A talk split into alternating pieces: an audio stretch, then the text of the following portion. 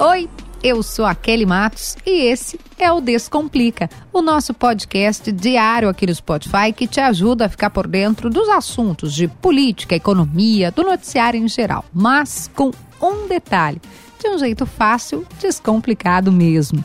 Aqui não tem complicação, tem explicação.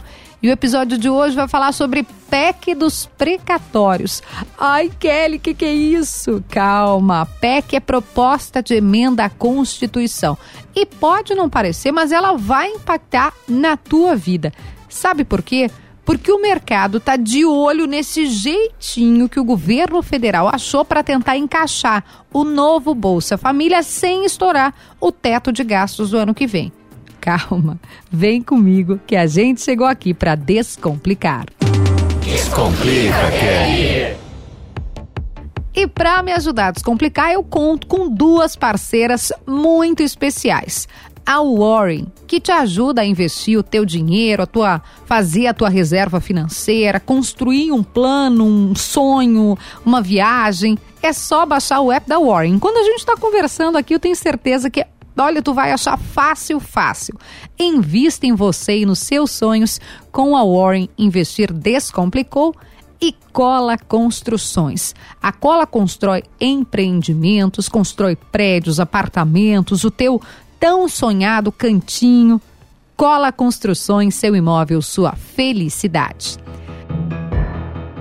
A PEC dos precatórios é uma proposta de emenda à Constituição toda vez que alguém quer mudar a Constituição, eu já te contei aqui no Descomplica, tem que apresentar uma PEC. É uma espécie de apelido que a gente dá para esse modelo de projeto, de proposta. Ah, e deixa eu te contar uma coisa: tem que passar na Câmara em duas votações e também no Senado em mais duas votações. E que PEC é essa que a gente está falando? Ela é uma proposta que permite ao governo federal parcelar o pagamento de precatórios a partir de 2022. E aqui, calma, a gente vai por partes. Primeira coisa, tu sabe o que é um precatório? É o seguinte: quando tu entra na justiça, tu pode ganhar ou perder aquela ação. Tu entra contra alguém, que pode ser uma pessoa física, sei lá, entra contra o teu vizinho. Tô só inventando, tá, gente? Pode ser uma empresa também, vamos supor uma empresa que te causou algum prejuízo ou pode ser contra o governo. E no caso do governo, quando ele perde e tu ganha essa ação, ele tem que te pagar esse dinheiro. E é esse valor que ele tem que te pagar que a gente chama de precatório. Tecnicamente, então, o precatório é uma dívida que a União, nesse caso o governo federal, tem contigo, pessoa física que ganhou aquela ação. E para descomplicar bem esse assunto, eu chamei uma jornalista que é especialista na cobertura desse tema finanças públicas para ajudar a gente a entender. O nome dela é Juliana Bublitz. Ela é colunista, repórter aqui na Zero Hora e em GZH. Oi, Ju! Oi, Kelly! Oi, pessoal! Pois é, o termo precatório acabou ganhando os holofotes nas últimas semanas, mas muita gente nunca tinha ouvido falar nesse assunto, que é um velho conhecido dos governos municipais, estaduais e da União. Resumindo para todo mundo entender, precatórios nada mais são do que dívidas que o poder público tem com pessoas e empresas. Essas dívidas, Kelly, resultam de ações judiciais perdidas pelos governos superiores a 10 salários mínimos, 11 mil reais, tá? Como é que funciona? Quando alguém ganha uma causa na justiça contra o governo e o valor da indenização passa de 10 salários mínimos, essa indenização vira automaticamente um precatório, um título que precisa ser pago. Ah, aqui no Rio Grande do Sul, a gente até ouve, ouve, falar mais disso, né, Kelly? Porque o estado do Rio Grande do Sul tem uma dívida com, precator, com precatoristas gigantesca. É uma dívida que já chega a 15 bilhões de reais. É muita grana, difícil de pagar, né? O estado não tem dinheiro para isso e é uma questão que volta e meia aparece nos noticiários. No caso do governo federal, se a gente for olhar a Justiça Federal aqui do sul do país, tá? Que tem sede em Porto Alegre, a gente vai perceber que os precatórios federais vêm sendo pagos em dia desde 2002, o que é uma ótima notícia porque significa que a Constituição Federal está sendo cumprida. Agora, Kelly, com essa discussão aí em Brasília, né, tudo isso que está sendo falado, bom, a gente não sabe bem o que, que vai acontecer. Kelly, um abração para vocês aí, para os ouvintes do podcast, tá? Um prazer participar do, do, do teu programa, sou super fã. Beijo para todos.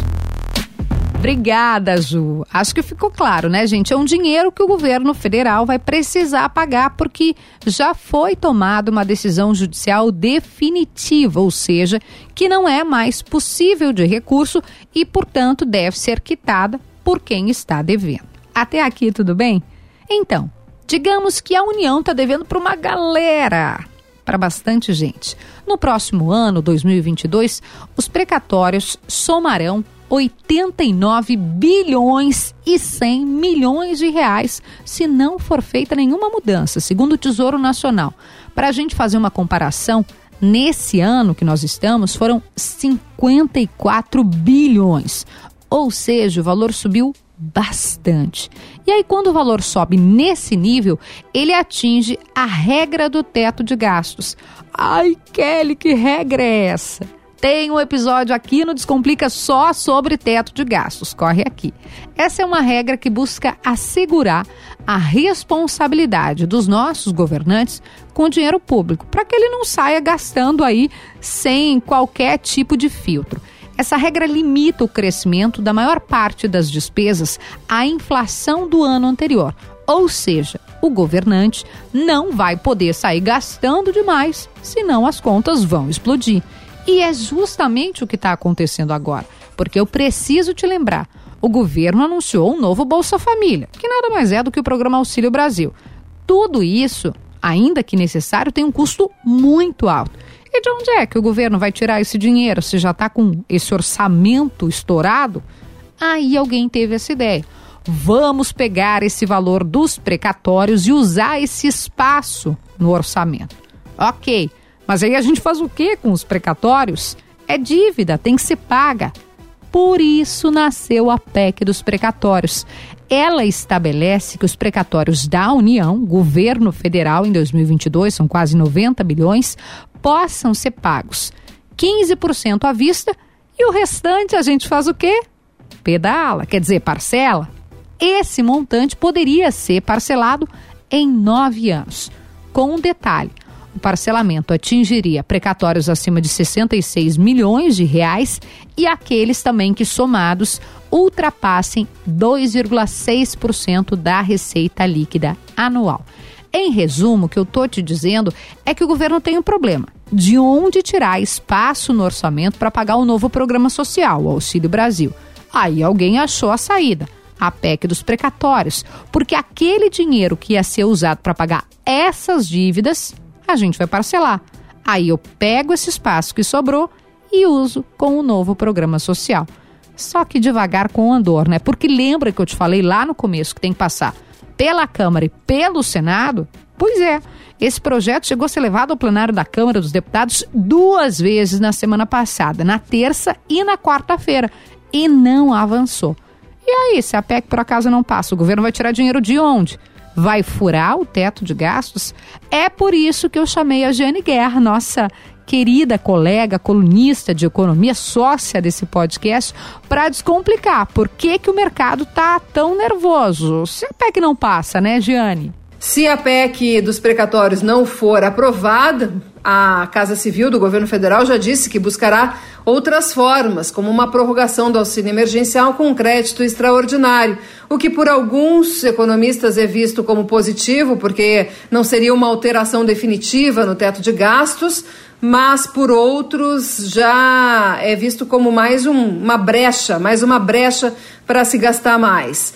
A questão da mudança que foi adicionada à PEC dos precatórios para poder furar o teto de gastos ainda em 2021 e bancar o Auxílio Brasil também gera um temor no mercado. Será que ficar furando o teto de gastos? Para que existe então o teto de gastos? Né? Para que essa, essa amarra para que se não comprometa as contas públicas de forma muito frequente? E nós sabemos os efeitos disso, que já conversamos aqui no programa, no podcast, que é uma desvalorização ainda maior do real em relação ao dólar, o impacto que isso tem na inflação e que leva o Banco Central a elevar a taxa de juros. Essa é só uma pequena sequência dessas definições. O mercado financeiro não sabe ainda como reagir, porque não sabe exatamente o que o governo federal vai fazer se a PEC dos precatórios for aprovada ou não no Congresso. Mas está de olho, está com certeza no radar. Bom, O fato é que essa PEC está prevista, sim, para ser votada no plenário da Câmara dos Deputados em Brasília essa semana. E é importante eu te falar bem rapidinho, antes da gente terminar, dessa emenda aprovada na comissão especial que mudou a fórmula do teto de gastos, que a Giane acabou de citar.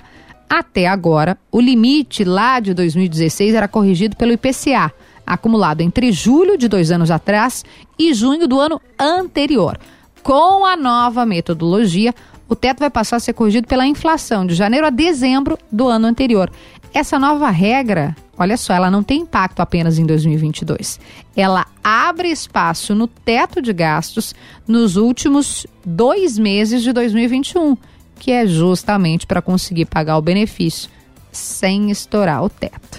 Bom, espero que o episódio de hoje tenha te ajudado a entender um pouco mais sobre esse tema que é difícil, eu sei, mas que está no noticiário e eu sempre digo aqui: quanto mais a gente sabe, quanto mais a gente conhece de um assunto, é mais fácil fugir de quem está querendo nos enrolar. Bom, e lembra que no final de cada episódio a gente traz uma dica de leitura, de filme, de música a dica de hoje é o novo livro da Miriam Leitão. Eu comecei a leitura, chama-se A Democracia na Armadilha. A Miriam fez um compilado dos textos, das colunas dela, contando os últimos anos a gestão do governo federal, inclusive fala sobre essa questão do programa social, das políticas sociais versus teto de gastos versus responsabilidade e ajuste fiscal. É minha dica de hoje. Novo livro da Miriam Leitão, A Democracia na Armadilha, já está à venda. Miriam também esteve na Feira do Livro online, na Feira do Livro de Porto Alegre, e foi muito bacana essa participação.